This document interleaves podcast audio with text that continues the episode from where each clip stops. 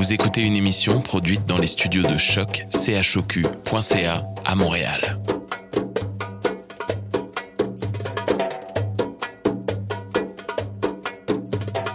Vous êtes tous les bienvenus à Radio Dodo, une radio internationale destinée aux tout petits enfants victimes des guerres. Radio Dodo est une initiative neutre et patronnée par la Commission canadienne pour l'UNESCO. أهلا وسهلا فيكم على راديو دودو إذاعة عالمية لأجل كل طفل عاش الحرب راديو دودو مبادرة حيادية تحت رعاية الهيئة الكندية لليونسكو Welcome to Radio Dodo, a radio station dedicated to all the children victim of war. Radio Dodo is neutral and patroned by the Canadian Commission of the UNESCO. Vous écoutez Radio Dodo. You're listening to Radio Dodo. تسمعوا راديو دودو. مساء الخير يا أصدقائي. مرحبا بكم في راديو دودو. أنا رهف. أنا جد مسرورة لملاقاتكم مجددا الليلة. موضوع العرض هو شيء يملكه الجميع. لا نستطيع شراؤه أنه شيء لا نختاره. لكننا نحتفظ به طوال حياتنا. نعم موضوع الليلة هو الأسماء. البداية مع سنة. ستقرأ لنا قصة لإيزابيل عن فتاة لا تحب اسمها. ثم تترجم مقابلة رومي حول المعنى من بعض الأسماء العربية. ثم نتابع قصة جميلة رائعة. كتبتها كارني برودون وفي النهاية تشاركنا السنة بتجربة شخصية لبولا مع اسم غير عادي. أتمنى لكم عرض جميل أراكم في المرة القادمة Je m'appelle Fanny Bear, je m'appelle Fanny Bear, je m'appelle Fanny, Fanny, Fanny, Fanny, Fanny Bear. J'ai un petit ventre mou et un slip kangourou. Je suis pas comme les autres toutous, moi je suis un petit loup. Oh yeah! Fanny, Fanny, Fanny, Fanny, Fanny Bear. Fanny, Fanny, Fanny, Fanny, Fanny Bear. Bang, bang,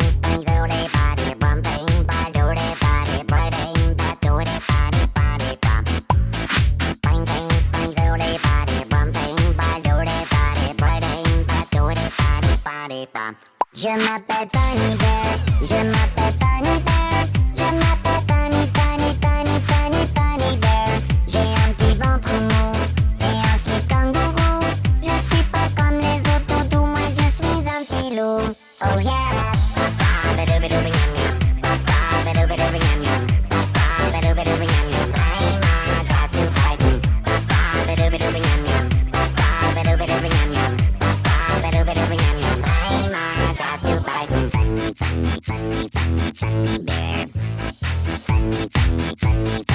Funny bear.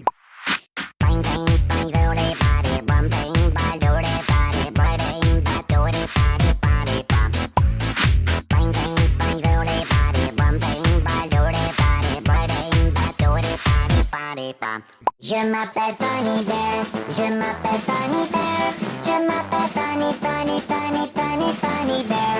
J'ai un petit ventre mou et un slip kangourou. Je suis pas comme les autres Je m'appelle Funny Bear, je m'appelle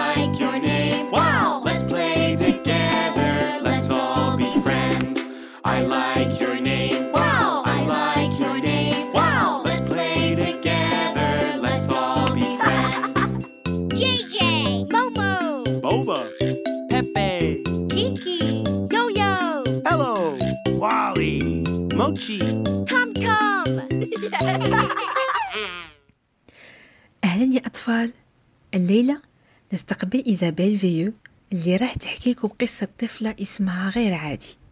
وأنا حترجم لكم. هيا معي. إنها قصة طفلة صغيرة. ولدت في يوم من أيام الشتاء ولا جنية ساحرة زارت مهدها في يوم ميلادها. ولكن حول منزلها رقاقات الثلج ترفرف وترقص في الهواء. أخذها أبوها بين ذراعه لأول مرة. وقال يا لها من هدية جميلة تركتها لنا الزوبعة وأضافت أمها حتى نتذكر بهذا اليوم الرائع وببياض الشتاء راح نسميها تلج. مروا سنين والتلج كبرت وكانوا الناس يسخروا ويضحكوا من اسمها. في الصيف يقولوا لها راح تذوبي يا تلج وتصبحي ماء. ولما تسقط يقولوا لها انظروا يسقط الثلج من السماء. كل هذه النكت عن اسمها تتركها باردة وبدأت تمل منهم. في يوم ما قابلت والديها وقالت لهم لماذا أعطيتوني هذا الاسم؟ لما هو اسم؟ هذا كافيا أريد تغييره. والديها ينظران إلى بعضهما البعض مجمدين حتى أن جاءتهم فكرة. تلج كل صباح الأيام القادمة ستتمكنين من اختيار اسم تحميله لذلك اليوم فقط. كل يوم اسم جديد حتى تصيبي اللي يعجبك وستختاريه للأبد. عجبتها كتير الفكرة. وانزلقت في سريرها تفكر في الاسم اللي راح تختاره للغد. في اليوم الأول اختارت اسم ليا بس لما وصلت إلى المدرسة سمعت ليا تعالي ليا ألعبي معي ليا هنا ليا هناك. أوه اسم ليا اسم شاسع كتير في مدرستي. في اليوم الثاني اختارت اسم إليزابيث مثل الملكة. بس جاها صعيبة تكتبو بالفرنسية كانت تدير غلطات كثير. في اليوم الثالث اختارت جيوم بس اكتشفت أن هذا الاسم اسم ذكر. في يوم آخر اختارت ألكسندرا بس الجميع يسميها أليكس أو أليكسو وهذا ما عجبها. بدأت حكاية اسم جديد كل يوم تزعجها وتقلقها. كانت كل ليلة تبقى في سريرها عيونها مفتوحة وتخمم في الاسم الجديد اللي حتختاره. بعد عدة أيام أعلنت الثلج أن ما عندها فكرة جديدة. جربت كل الأسماء اللي كانت تعرفها. فاقترحت عليها أمها اسم جديد ماري أو سارة بدأت يومها الجديد باسم ماري وفي نهاية اليوم ما صابت شي تقول عنه. ناسبها تماما وقررت مع عائلتها أن من يومنا فصاعدا تصبح ماري وننسى الثلج. في صباح اليوم التالي دخلت أمها غرفة لاستيقاظها من نومها وقالتها ماري انهضي يا ماري فجأة رأت الأم ابنتها حزينة فقالت لها أتعرفي ماما؟ فكرت في الأمر الليلة. كل الأسماوات جميلة وعلى الرغم أني وجدت بعض العيوب ولكني أفضل اسمي الأصلي لقد اخترته لي وله قصة متعلقة بولادتي. بالنسبة لي إنها التغيرات اسمي ثلج. وسيبقى ثلج وانتو يا أطفال تحبوا اسمكم؟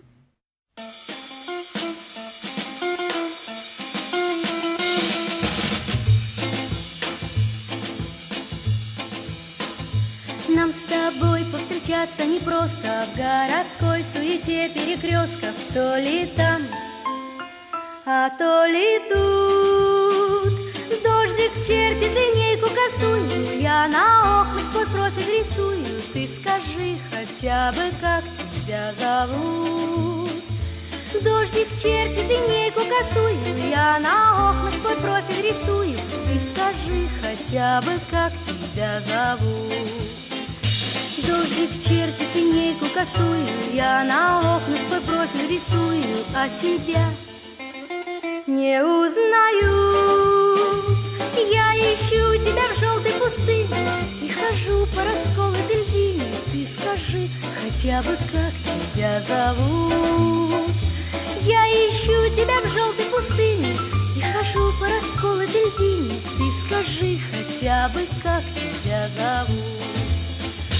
Я ищу тебя в желтой пустыне И хожу по расколотой льдине Пять недель и пять минут Ты прости, дорогой человечек Если я тебя вовсе не встречу. И скажи хотя бы, как тебя зовут. Ты прости, дорогой человечек Если я тебя вовсе не встречу. Ты скажи хотя бы, как тебя зовут. Ты прости, дорогой человечек, если я тебя вовсе не встречу, не найду. Ни там, ни тут, останется самое малое, чтобы знать, по кому тосковалась. Ты скажи хотя бы, как тебя зовут. Пусть останется самое малое, чтобы знать, по кому тосковалась. Ты скажи хотя бы, как тебя зовут. Пусть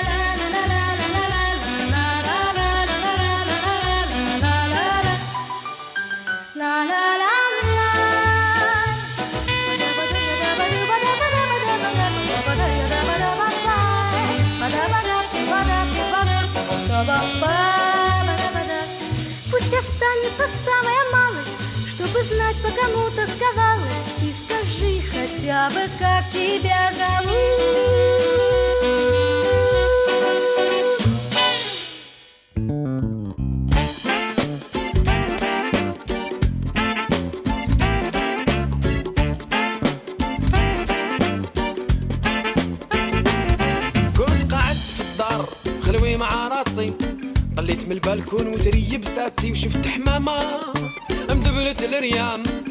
على الخد ونديري خارجة من المنام حبات نجري. وما بقى لي بال ورميت الكلاكات وخرجت بالعجال حبت للحومة. وأختي مس الخير آه شفتك من الفوقية وحبيت نطير. أنا مسخر خلوي خاطيها المساسك عطيني النيميرو دبري راسك. قالت لي قالت لي قالت لي قلت لها آه سبنيول في الحومة وداير حاله ماريا ماريا. وش جابك للحومة يا القورية. ماريا ماريا. وإذا تحبينا طبت فيا. ماريا ماريا. وش جابك للحومة يا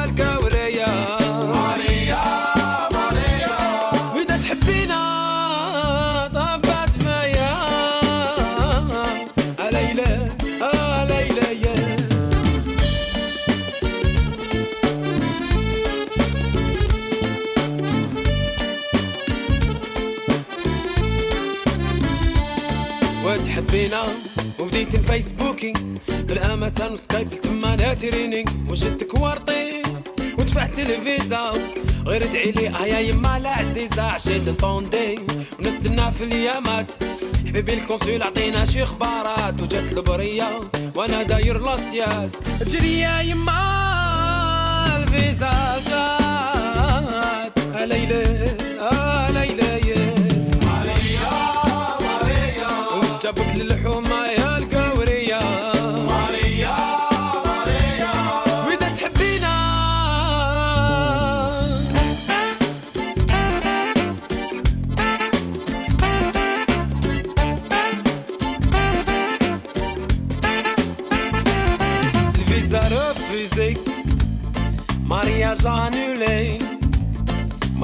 ديكونيكتي.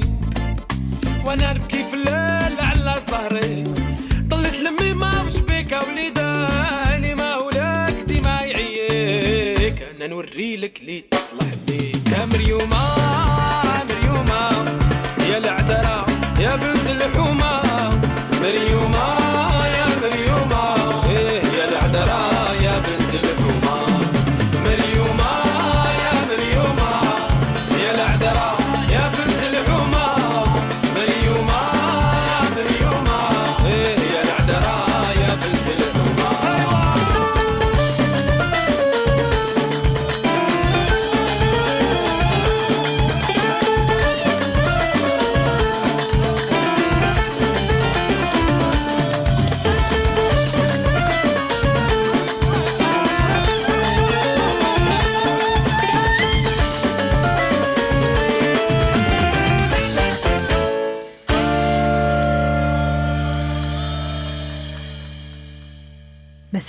مجددا في راديو دودو. مرحبا بكم في حلقة جديدة من مراسلتنا غومي اللي راح تكلمنا عن بعض الأسماء في المغرب والمعنى ديالهم. وأنا راح نترجم لكم. هيا معي. غومي ما تحكي عربي فاختارت دروس في مدرستي باش تتعلم العربية. وأول شي تعلماته هو أن الأسماء بالعربية عندهم دايما معنى مثل جميل اللي بمعنى شباب. وفي المدى الطويل يتأثر على سلوكاتنا راحت شافت أصدقائها في المغرب وسألتهم شو يعني اسمهم. قالت لها أمال أن اسمها يعني التمني وعدم الخيبة. شدا أي الغناء. أمين يعني الشخص اللي نقدر نثيق به. حتيم يعني إنسان هادئ وعاطف. نهيلة اللي أصله نهلة يعني أول قطرة ماء اللي نشربها. ياسر يعني سهل العيش. ياسمين يرمز إلى وردة الياسمين أي وردة صغيرة وبيضاء تريح مليح.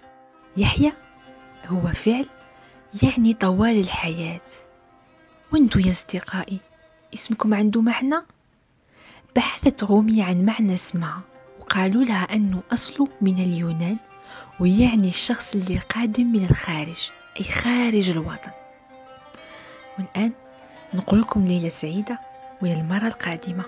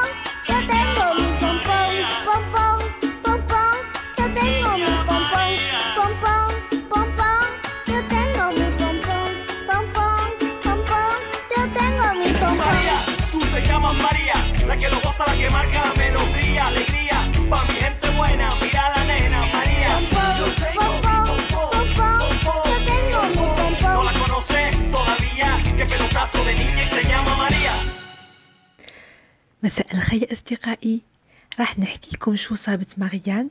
عن الأسامي في الكيباك. هيا معي. في الكيباك عندما يولد الطفل يجب تسجيل اسمه في المحكمة. كما يجب احترام بعض القوانين والقواعد لاختيار الأسامي مثلا إذا كان اللقب متكون من اسمين فمن الضروري أن نربط بينهما بواسطة فاصلة. وفي الكيباك يمكن للأم أن تضيف اسم عائلتها لابنها ويصبح له لقبين. للمسجل في الحالة المدنية الحق في رفض بعض الأسامي التي يجد أنها ستؤذي بالطفل. تخيلوا مرة سمي الطفل ملعقة. شي غريب. كل سنة هناك ترتيبا للأسامي الأكثر شائعة في الكيباك في 2017 كانت الأسامي الأكثر شيعة عند البنات هي إيما ليا أليس أوليفيا وفلورانس. وعند الذكور ويليام لوغان ليام نوا وجاكوب أي يعقوب. الآن سنتحدث عن أسماء منشطتنا الحلقة.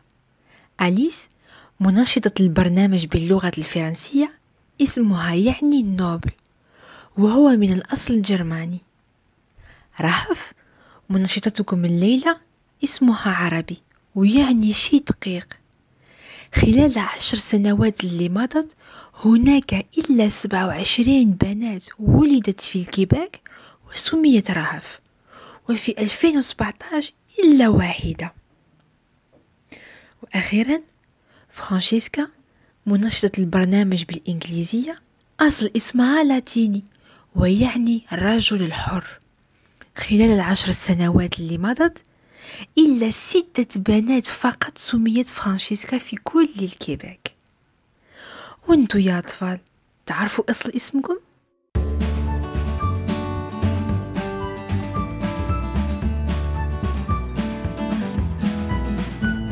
Hello, hello, what's your name? Hello, hello, what's your name? My name is Noodle. My name is Blossom. Nice to meet you. Hello, hello, what's your name? Hello, hello, what's your name? My name is Cheesy. My name is Broccoli.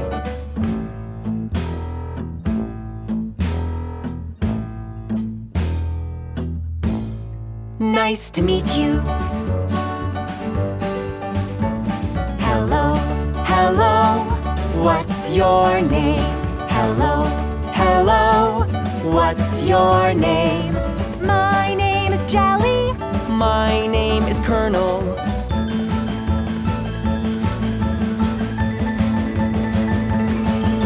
Nice to meet you. Let's be friends. Amina, Amina, Amina Tole, Elesiba, Enaho, Amina Tuse, Pascalina, Sumawe, Sumawe, Amizongo. Gisman, esi sekele, ewalazu, ewalazu, ewalazu, pempe, Amina tu. Amina, Amina, Amina tole, elesiba, enaho, Amina tuse, Pascalina, Sumawe, Sumawe, Amizongo. Gisman, esi sekele, ewalazu, ewalazu, ewalazu, pempe, Amina tu. Amina, Amina, Amina tole, elesiba, enaho, Amina tu se Pascalina. Sumawe, Sumawe, Amizongo.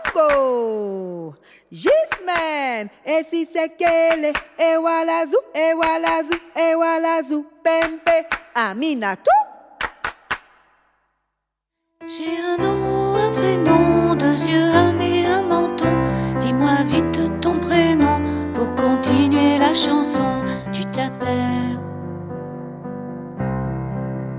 Bonjour.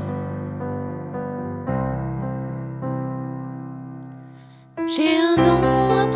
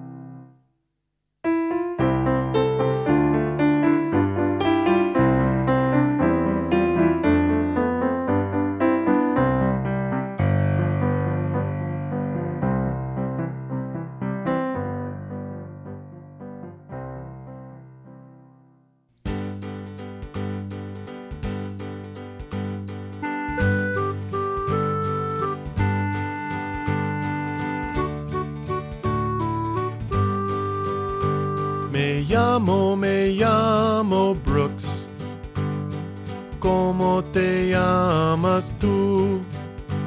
Me llamo, me llamo Blue.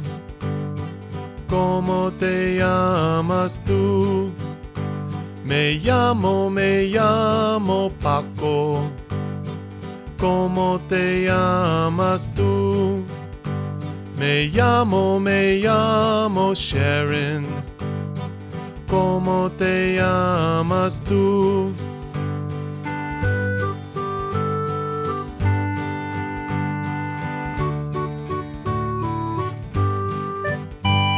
مساء الخير أصدقائي. تعويضا للقصة اللي كان كنا رايحين نقدموها لكم الليلة. راح نعودوها بقصة اسم بريجيت مؤسسة راديو دودو وأنا سناء. بريجيت ما تحكي عربي فسأترجم لكم أقوالها. هيا معي. حكاية اسم بريجيت مضحكة. بريجيت عندها أخ أندري اسمه بالرومية يبدأ بالحرف وأخت كريستين اسمها يبدأ بحرف C أبوها بائع الزرابي كان حاب يفتح محل ويسميه A B C أي بثلث الحروف اللغة الفرنسية بس كان خاصو اسم واحد يبدأ ب B فلما ولدت ابنته خيروا الاسم بريجيت اللي بالفرنسية يبدأ بالحرف ب. وهكذا أصبح للأب ثلاثة أطفال وأول حرف لكل واحد منهم بشكل A B C. اسم المحل. ولما كبرت بريجيت ودخلت المدرسة كانوا يقارنوها كثير بممثلة فرنسية اسمها بريجيت باردو. ما كانت تحب هذه المقارنة؟ بس ما يهمها الشي لأنها تحب كتير اسمها. وأنا يا أطفال قصة اسمي شوية غريبة. اسمي سناء. أنا أول ابنة في العائلة. جدي أبو ماما قال لهم إذا كانت طفلة فسموها سناء نسبة لجدة جدته. كان الاسم يظهر شوية غريب لأنه في البا في بلدي الجزائر ما منتشر. ولما ولدت بابا وماما ترددوا شوية باه يسموني وتخيلوا بقيت بدون أسم أسبوعا كاملا شي عجيب لا؟ والآن أنا جد فخورة باسمي لأنه عنده حكاية خاصة بيا ولا أغيره لأي شيء في العالم أبدا. وأنتو يا أطفال شو الحكاية وراء اسمكم؟ Avec quoi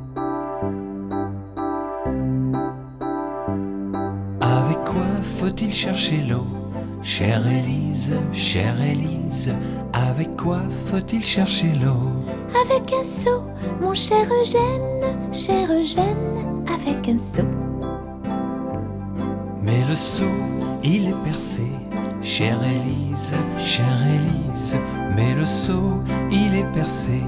Faut le boucher, mon cher Eugène, cher Eugène, faut le boucher. Avec quoi faut-il le boucher? Chère Élise, chère Élise, avec quoi faut-il le boucher? Avec de la paille, mon cher Eugène, cher Eugène, avec de la paille. Mais la paille n'est pas coupée, chère Élise, chère Élise, mais la paille n'est pas coupée.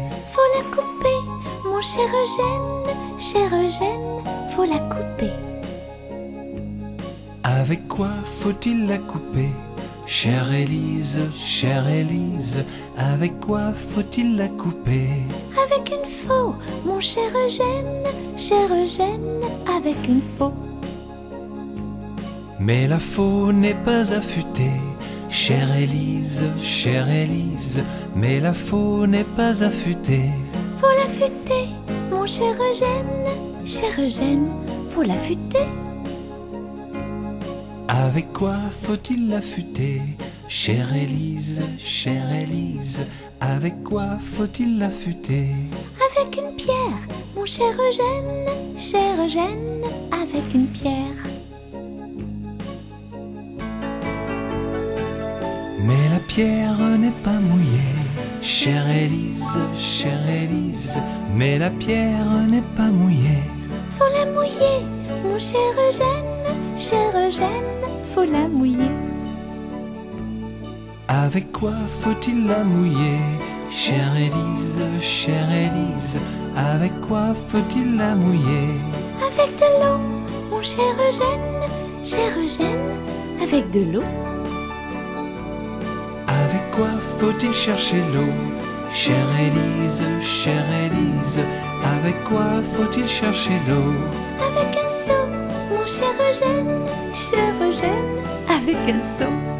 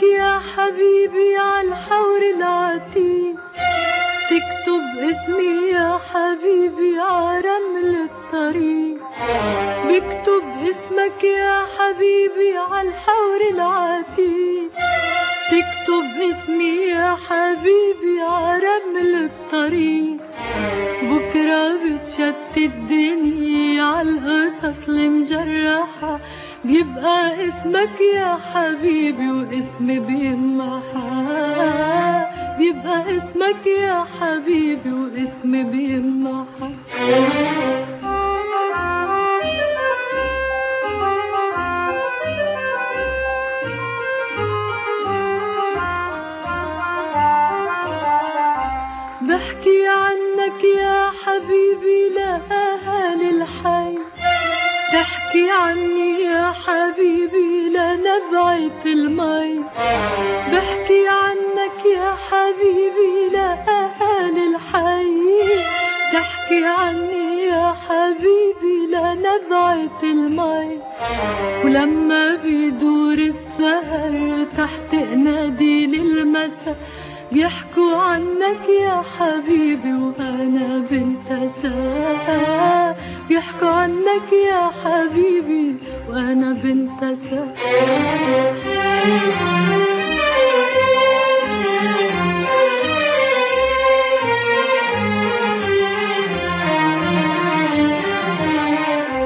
وهديتني وردي لصحابي زرعتها على مخدي هديتك مزهري لكن تداريها ولا تعتني فيها تضاعت الهدية وهديتني وردي فرجيتها لصحابي خبيتها بكتابي زرعتها على مخدي هديتك مزهري لكن تداريها ولا تعتني فيها تضاعت الهدية وهديتني وردي فرجيتها لصحابي خبيتها بكتابي زرعتها على مخدي هديتك مزهري لكن تداريها ولا تعتني فيها تضاعت الهدية وبتقلي بتحبني ما بتعرف قديش. ما زالك بتحبني ليش دخلك ليش بكتب اسمك يا حبيبي عالحور العتيق. تكتب اسمي يا حبيبي عرمل الطريق. بكتب اسمك يا حبيبي عالحور العتيق. تكتب اسمي يا حبيبي عرمل الطريق. وبكرة بتشتت الدنيا عالقصص المجرحة. بيبقى اسمك يا حبيبي واسمي بيمحى بيبقى اسمك يا حبيبي واسمي بيمحى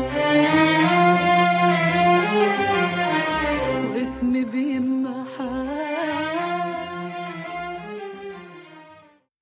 مساء الخير أصدقائي.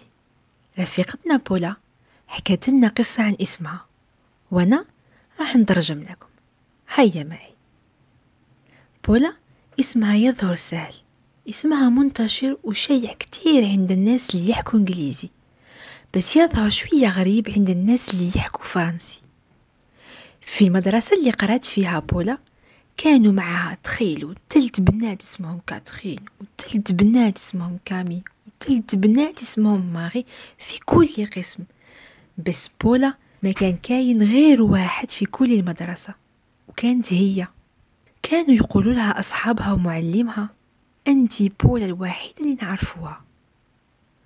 بس من أصل بولا؟ في الحقيقة بولا ما عنده أصل.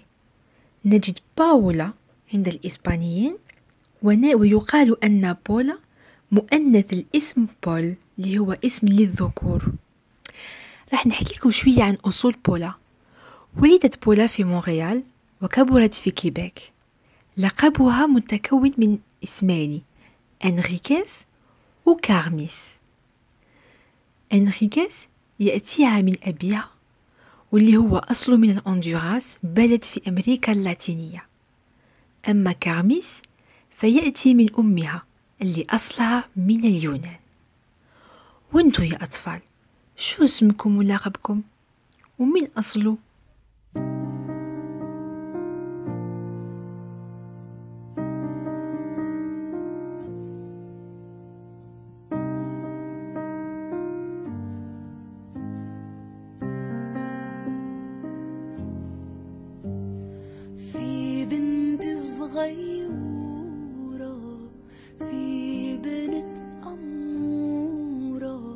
عينيها عسلي ونعساني جدايلها شقرة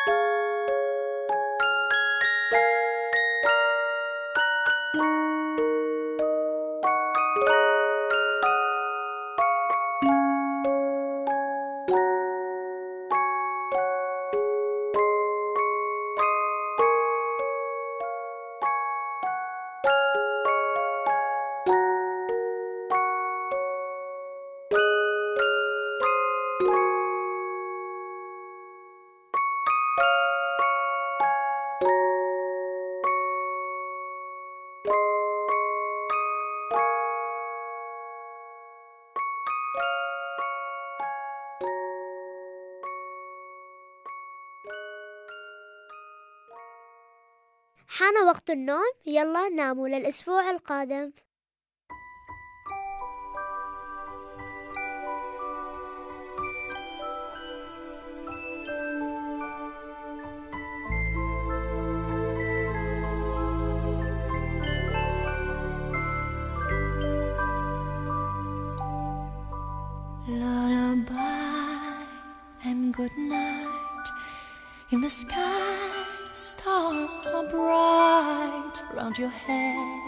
Flowers gay.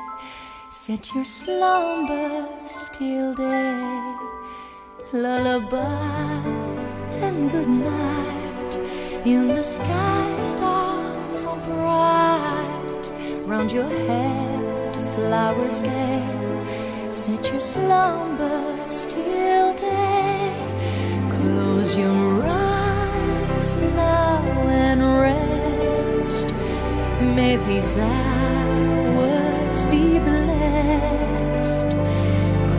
Close your eyes now and rest. May these hours be blessed. Bonne nuit, cher enfant, dans tes langes blancs, repose joyeux en rêvant